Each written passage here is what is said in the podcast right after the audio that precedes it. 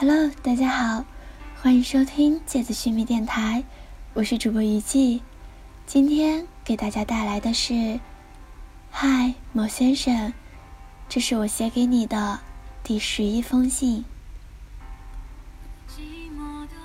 嗨，某先生，你感觉不到，其实我已经很久没有给你写信了。我的生活发生了一点变化，不知道你是否也是如此。这般命运的轨迹，不知道又要偏向何处了。而我的懒怠，让事情变得更糟了。凌晨十四点，楼外的喵凄厉的叫着。不知是因为进不去家门，还是因为迷了路。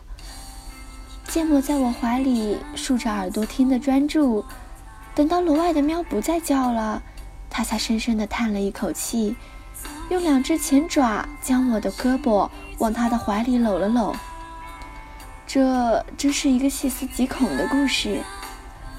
十六年春节节后，朱明回到培训学校，看见没回家的我。大妈一样的衬衣，又油又乱的头发，满脸嫌弃，说我像发了霉。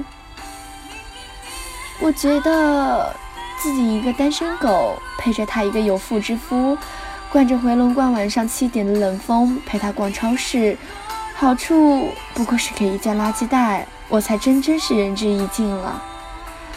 所以之后，无论谁想要和我说话。我都是隔着门回答，要递给我东西，我也只是露出一点门缝，头低的像是一伸舌头就能舔到地。和其相似的场景呢，在写这封信之前的一个星期，我把自己关在暗卧里，关掉了公司需要联系我的 QQ，把手机调到了飞行模式，蜷缩在墙角，生怕谁还记得我。事与愿违。那个被心灵鸡汤拯救了的文艺青年青瑶，深深地把我拽出了那个日夜不分的角落。虽然那些心灵鸡汤对我而言半毛钱用处都没有，虽然我依然懒怠，但是在任性之余，还能为自己的生计做着勉强的打算。对不起，对你说的那些豪言壮志，分分钟又回到了原形。但愿你最近不会出现。